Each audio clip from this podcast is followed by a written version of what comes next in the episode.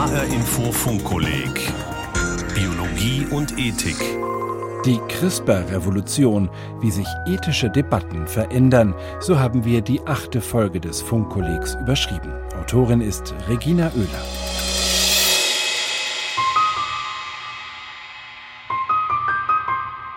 Dann macht man Dip, Dip, Dip, eintauchen, eintauchen. Wow, Gentechnik. Die freuen sich alle über die Geschwindigkeit. Und alle sagen, wir wollen die Welt retten. Ich glaube, CRISPR-Cas hat unglaubliche Chancen und wir müssen die Gesellschaft dabei mitnehmen. Right now, the technology is really developed to treat uh, patients, not to, not to treat human germlines. Es geht gar nicht mehr darum, um das Große, um das, also sozusagen die grundsätzlichen Fragen. Dürfen wir in irgendeiner Weise am menschlichen Genom etwas verändern, sondern es geht um viel, viel praktischere Fragen. Kommen wir überhaupt mal in die Situation, dass wir das zum ersten Mal am Menschen ausprobieren können? Auf dem Titelblatt glänzten schwarzbraun die Hörner eines Käfers, des japanischen Nashornkäfers. Aber es liegt nicht am Nashornkäfer, dass diese Ausgabe des Wissenschaftsmagazins Science vom 17. August 2012 den Beginn einer biologischen Revolution markiert. Der Grund dafür ist unauffällig im Inneren der Zeitschrift verborgen. Die Waffen, um die es geht, sind nicht Hörner, sondern Scheren. Es ist eine Geschichte über Bakterien, die die Lawine ins Rollen bringt. Denn in diesem Artikel wird in Grundzügen ein neues Werkzeug für Gentechniker vorgestellt. Ein Werkzeug, das sie den Bakterien abgeschaut haben. Eine unscheinbare Schere, eine Genschere, bestehend aus ein paar Molekülen, mit der sich Erbgut, das Genom, gezielt und einfach zerschneiden und verändern lässt. Und plötzlich scheinen die Gestaltungsmöglichkeiten unbegrenzt. Erbgut nach Wahl und Wunsch, bei Bakterien, Pflanzen, Tieren, Menschen. Eine rasante Dynamik entwickelt sich in den Forschungslabors rund um den Globus. Monat für Monat werden die Grenzen des Vorstellbaren, die Grenze des Machbaren weiter verschoben, dank der Genschere CRISPR-Cas9 und ihrer Weiterentwicklungen. Neue Pflanzen und Tiere nach Maß, keine Übertragung von Malariaerregern und Zika-Viren mehr, dank gezielter Eingriffe ins Genom und in die Evolution von Stechmücken, keine Erbkrankheiten mehr, dank gezielter Eingriffe in die menschliche Keimbahn? Jede Menge Stoff für große öffentliche Debatten und Auseinandersetzungen, könnte man meinen. Aber anders als in der Welt der Forschungslabors und der Biotech-Unternehmen war hier von Dynamik lange Zeit nichts zu spüren. Die Genschere als Gesprächsthema? Fehlanzeige. Nicht einmal Smalltalk geeignet, meint der Molekularbiologe Professor Jörg Vogel. Ich will nicht bezweifeln, dass CRISPR-Cas auf, auf bestimmten Partys ein Thema ist, aber ich glaube, dass das jetzt wirklich noch nicht so in der Gesellschaft angekommen ist. Leute mögen davon gehört haben, aber ich glaube, es ist nicht in der Art und Weise angekommen, wie Gentechnik jetzt im Begriff ist, dann tatsächlich unser Leben zu verändern. Sind wir ermattet? Abgestumpft von den lange zurückliegenden großen Debatten über ein Gentechnikgesetz, über Embryonenschutz, embryonale Stammzellen? Oder ist die neue Technik einfach noch zu abstrakt? Das fragt sich Professor Petra Gehring, die an der TU Darmstadt Philosophie lehrt und unter anderem über die Geschichte der Bioethik forscht. CRISPR-Cas ist ein sehr raffiniertes Werkzeug. Genschere ist ja auch so ein Bild, das verwendet wird. Und dieses Werkzeug ist selber einfach ein Ermöglicher für ganz, ganz vieles. Und ähm, wenn wir das so denken, dann fehlt gewissermaßen dieser Anlass zu sagen, ah, jetzt wissen wir, was damit gemacht werden wird, wen das betrifft, wo eine Grenze überschritten wird, wer, was, welches Schutzgut verletzt wird. CRISPR-Cas ist sozusagen die Überschrift über Hunderten von möglichen Schutzgütern, die betroffen sein könnten aber nicht ein einzelnes, an dem sich dann eine Öffentlichkeit, eine öffentliche Debatte auch irgendwie so erregen kann. Das heißt, wir haben eine in diesem Sinne äh, irgendwie abstraktere Überschrift. Und wir haben erstmal eigentlich nur eine Methode, äh, und was diese Methode alles auslösen könnte und ich bin auch sicher auslösen wird, verändern wird, das ist in ihrem Namen erstmal nicht mit enthalten. Dabei ermuntert die Methode offensichtlich gerade zu Forschungen, die eine Tabuzone berühren. Forschungen dazu, wie sich mit Genscheren gezielt in die menschliche Keimbahn eingreifen ließe, zum Beispiel um die Veranlagung zu schweren Erbkrankheiten auszuschalten. Wo bleiben die hitzigen Debatten darüber? Eingriffe in die Keimbahn galten über Jahrzehnte als die rote Linie, als der Stopppunkt, also jedenfalls am Menschen.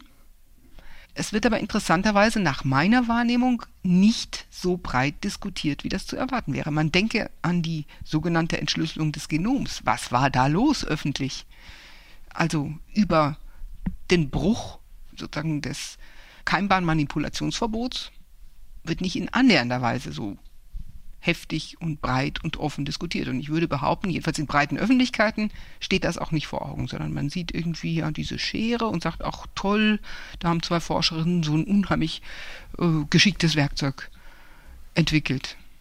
Insofern bleibt es im Moment eine Fachdiskussion. In Deutschland sind es jetzt aber gerade Fachleute, sind es Forscherinnen und Forscher, die eine öffentliche Diskussion forcieren wollen.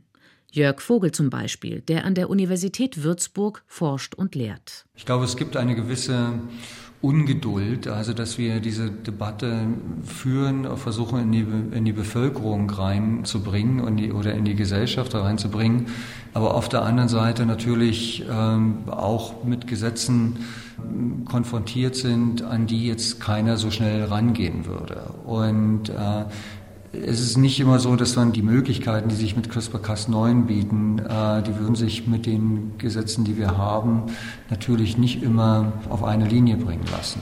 Dazu gehören Experimente mit befruchteten Eizellen und menschlichen Embryonen in frühen Entwicklungsstadien, die inzwischen in zahlreichen Labors, zum Beispiel in China und in den USA, mit der Genschere gemacht werden. Eine Expertengruppe der Leopoldina, der Nationalen Akademie der Wissenschaften, zu der auch Jörg Vogel gehört, meint, es sei an der Zeit, auch in Deutschland neu über Forschung an Embryonen zu diskutieren, die ja durch das Embryonenschutzgesetz von 1990 verboten ist. In ihrem Diskussionspapier schreiben die Wissenschaftler Forschung an Embryonen lässt sich nicht mit der ethischen Position eines absoluten Embryonenschutzes vereinbaren, wie sie bisher im Embryonenschutzgesetz postuliert wird. Diese Position wird aber von vielen in Frage gestellt und auch vom deutschen Recht nicht konsistent umgesetzt die Gruppe in der Leopoldina, zu der ich auch gehört habe, die haben nur zunächst mal dafür plädiert, zu sagen, wir haben aus der In-vitro-Fertilisation, die in Deutschland nur Kassenleistung ist, äh, jetzt Verweis der Embryonen. Das heißt, Eltern, die äh, IVF gemacht haben, nehmen die nicht mehr in Anspruch. Die können, wenn sie es wollen, sie müssen es nicht, sie für die Forschung zur Verfügung stellen sagt der Heidelberger Ethiker Professor Klaus Tanner. Denn die Alternative ist entweder bleiben sie eingefroren und äh, sind dann irgendwann werden sie entsorgt oder äh, man stellt sie für die Forschung zur Verfügung. Forschungsarbeiten an frühen Embryonen ohne faktische Entwicklungschance sollten erlaubt sein, meint die Expertengruppe der Leopoldina, wenn wissenschaftlich begründet dargelegt werden kann, dass sie hochrangigen Forschungszielen dienen. Hierzu zählt auch die Erweiterung medizinischer Kenntnisse bei der Entwicklung diagnostischer, präventiver oder therapeutischer Verfahren zur Anwendung am Menschen. Eine eng begrenzte Weiterentwicklung des geltenden Rechts, wie sie hier befürwortet wird, würde es ermöglichen, dass Deutschland sich nicht nur an der entsprechenden internationalen Forschung selbst, sondern auch an der internationalen Gestaltung der rechtsethischen Rahmenbedingungen dieser Forschung und damit an völlig neuen Behandlungsmöglichkeiten genetischer Erkrankungen beteiligen kann. Vor diesem Hintergrund möchten die Autoren eine erneute, differenzierte Debatte über die Forschung an frühen menschlichen Embryonen, die andernfalls verworfen würden, anstoßen. Die Leopoldina tut viel, um diese Diskussion voranzutreiben. So hat sie ihre Jahresversammlung im Herbst 2017 unter das Motto gestellt Veränderbarkeit des Genoms. Herausforderungen für die Zukunft. Ich glaube, CRISPR-Cas hat unglaubliche Chancen und wir müssen die Gesellschaft dabei mitnehmen. Sagt Jörg Vogel. Er selber forscht an Bakterien. Er war an der Entwicklung der Genscheren mit beteiligt, hat mit Emmanuel Charpentier zusammengearbeitet. Emmanuel Charpentier und Jennifer Doudna, das sind die beiden Wissenschaftlerinnen, die hinter dem Artikel in Science vom August 2012 stehen, deren Ideen entscheidend waren für die neuen Genscheren. Die Französin ist mittlerweile Direktorin am Max-Planck-Institut für Infektionsbiologie in Berlin. Die Amerikanerin ist Professorin in Berkeley. 2016 wurden sie in Frankfurt mit dem Paul-Ehrlich-Preis ausgezeichnet. Emmanuel Charpentier sprach sich damals scharf dagegen aus, ihre Genschere für Eingriffe in die menschliche Keimbahn zu verwenden. Die Keimbahn verändern, das hieße, genetische Veränderungen zu kreieren, die von Generation zu Generation weitergegeben würden, möglicherweise für immer in der Welt wären. So there is one thing that I will say about this perspective is that the technology is not ready yet. Dazu möchte ich einmal sagen, die Technologie taugt noch nicht für menschliche Keimbahnen. Und die zweite Frage ist, warum sollten wir überhaupt menschliche Keimbahnen manipulieren? Zumindest in Europa ist es verboten. Und diese Verbote halte ich für richtig. Genome Editing oder Genchirurgie, wie die Arbeit mit den neuen Genscheren heißt, ist eine wirkmächtige Technik. Drei Jahre nach ihrer Erfindung, im Dezember 2015, sollte in Washington deshalb über ihren sinnvollen Gebrauch und über mögliche Einschränkungen verhandelt werden. Die National Academy of Science der USA hatte zu einem International Summit on Genome Editing eingeladen gemeinsam mit der Chinesischen Akademie der Wissenschaften und der britischen Royal Society. Auch die Leopoldina, die Deutsche Nationale Akademie der Wissenschaften, war vertreten. Das Wort Moratorium lag in der Luft, aber dort blieb es auch. Im Schlussdokument tauchte es nicht auf. Im Resümee hieß es Informed opinions on desired futures for human gene editing differ widely. Unüberbrückbare Meinungsunterschiede gab es also, und die Forschung ging weiter. Jennifer Dautner hatte zu Befürwortern eines Moratoriums gehört. Letztes Jahr in Frankfurt antwortete sie auf die Frage, ob sie sich Sorgen mache wegen möglicher Eingriffe in die Keimbahn. I'm not uh, frightened about it. I think that uh ich habe keine Angst. Ich glaube, noch gibt es sie nicht. Vor allem, weil wir das menschliche Genom einfach noch viel zu wenig verstehen, um zu wissen, welche Gene wir zu welchem Zweck ändern wollen. Aber wir Wissenschaftler sehen alle, das wird kommen. Die Technik hat sehr viel Potenzial. Und wenn wir mehr darüber wissen, wie die Informationen in den Genen mit Krankheiten zusammenhängen, aber auch mit anderen Eigenschaften, wird es von verschiedenen Seiten immer mehr Druck geben, Gene in der Keimbahn zu editieren.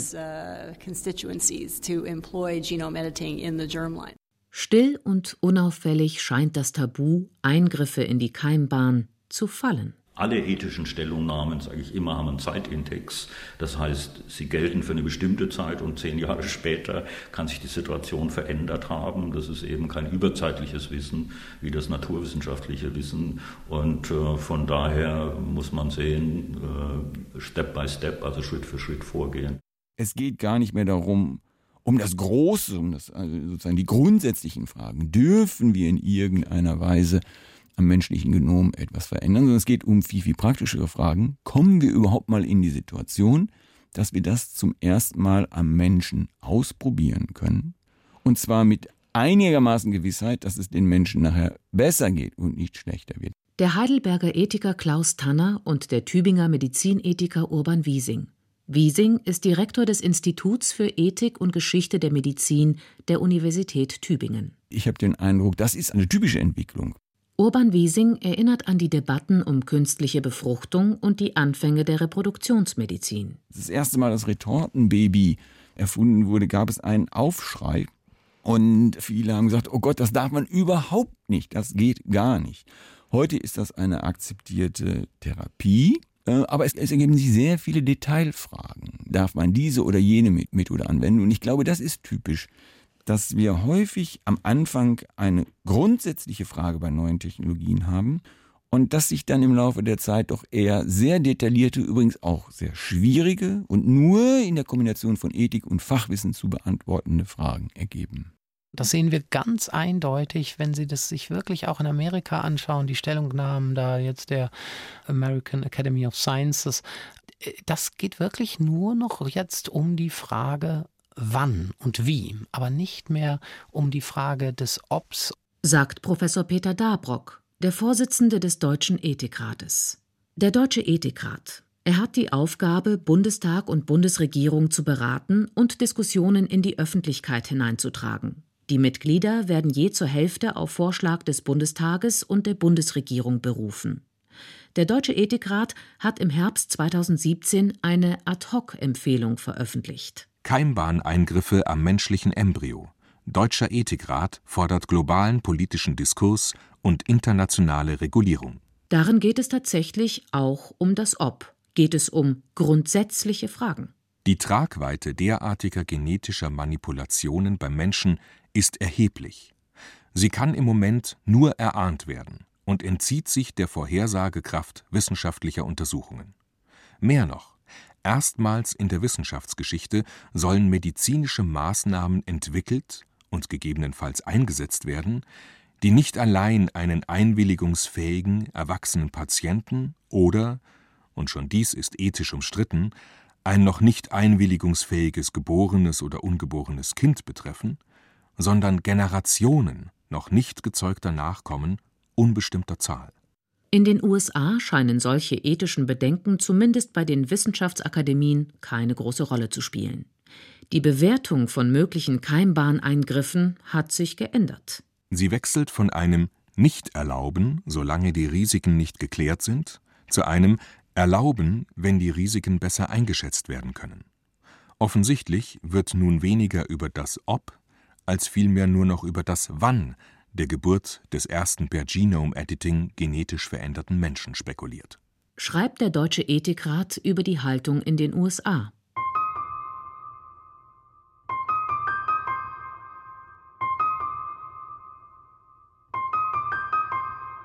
Handle so, dass die Wirkungen deiner Handlung verträglich sind mit der Permanenz echten menschlichen Lebens auf Erden.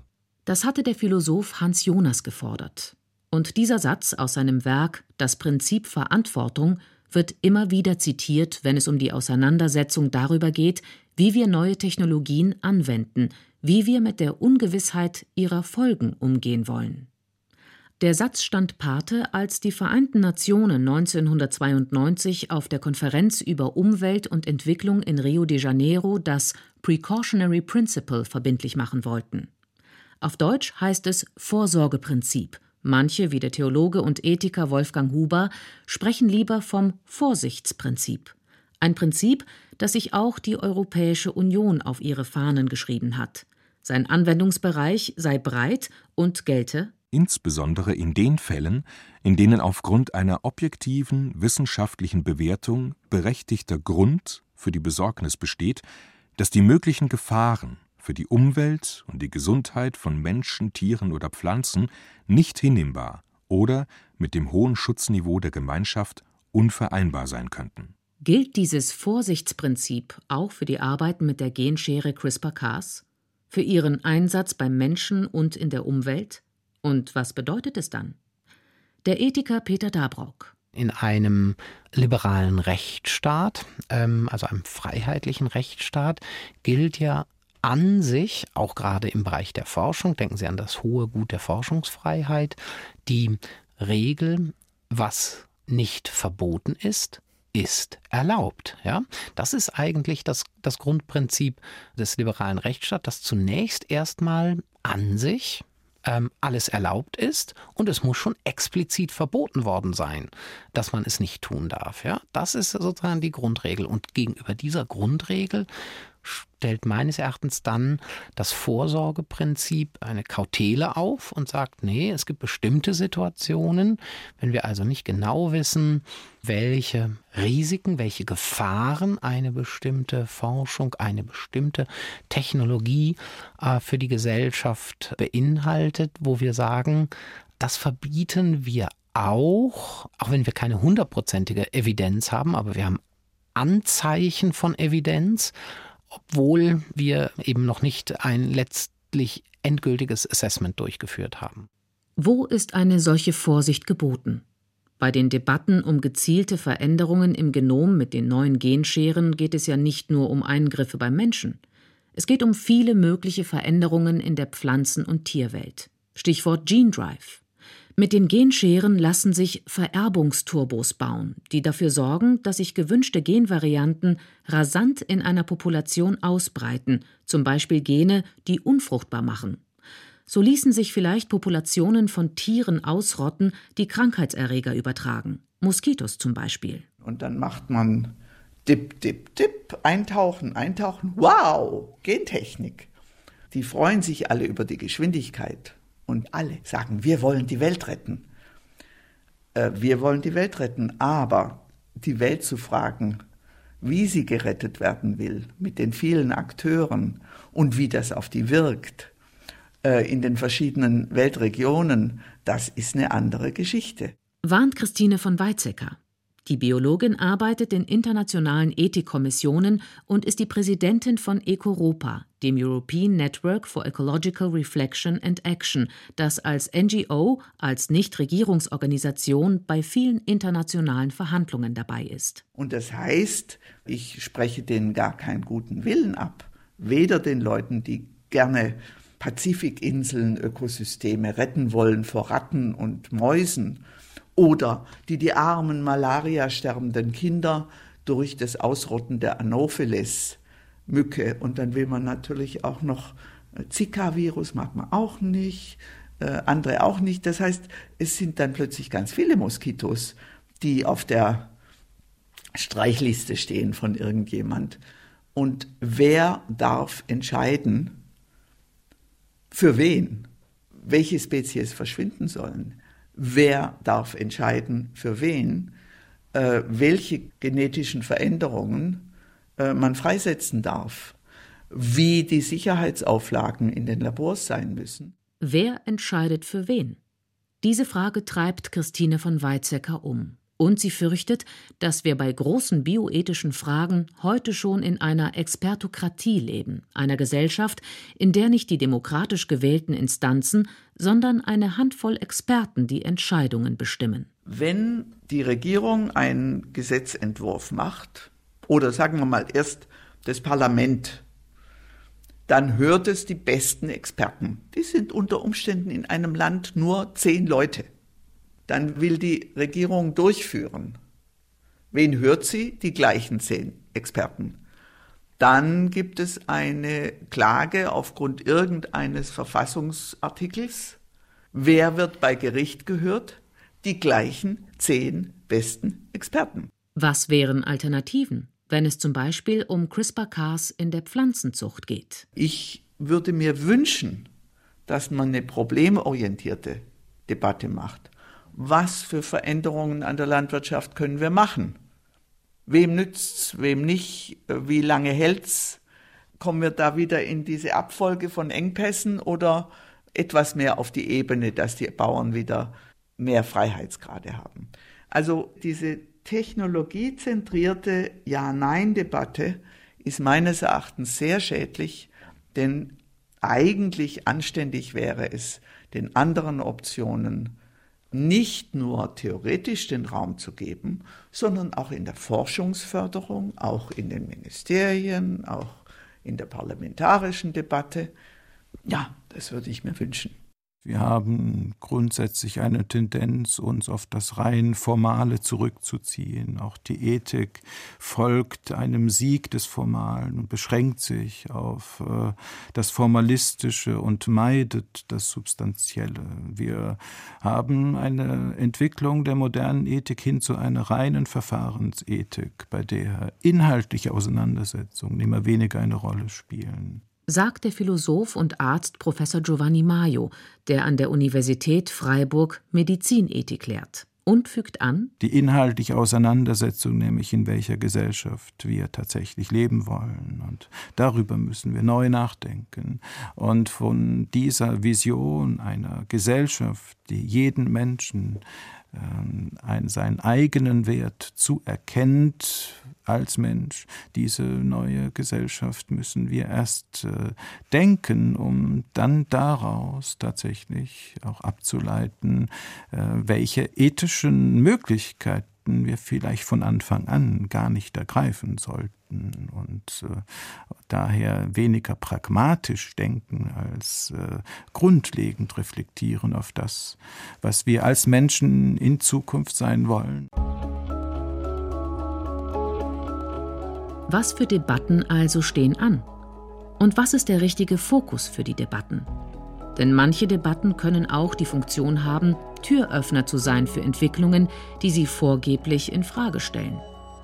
Für Peter Dabruck gehört dazu die Frage nach der Abgrenzung von Heilung und Enhancement. Wenn immer mehr Forscherinnen und Forscher, immer mehr Ethikerinnen und Ethiker sich vorstellen können, Eingriffe auch in die Keimbahn von Menschen vorzunehmen, mit der Begründung, so Erbkrankheiten auszuschalten, zu heilen wo und wie lässt sich dann eine Grenze ziehen zwischen der Absicht, eine Krankheit zu therapieren und dem Anspruch, den Menschen besser zu machen? Die Grenze zwischen Heilung und Enhancement. Wenn ich da jetzt drauf antworten würde, und das könnte ich natürlich jetzt, kaufe ich aber sofort eine Voraussetzung, die ich nicht kaufen möchte. Sagt Dabrock. Nämlich, äh, dass es im Bereich des wirklich veritablen und plausiblen äh, in den nächsten Jahren wäre, dass man Keimbahninterventionen schon für Heilungszwecke äh, in Erwägung ziehen sollte. Und dem würde ich entschieden widersprechen. Äh, das ist nämlich genau die Entwicklung, die wir gerade in der internationalen Ethikdebatte beobachten. Dass man im Grunde diese Voraussetzung stillschweigend einführt und damit auf eine sozusagen äh, diskurspolitische Art und Weise dafür sorgt, dass es zu einer Achsenverschiebung kommt in der Debatte.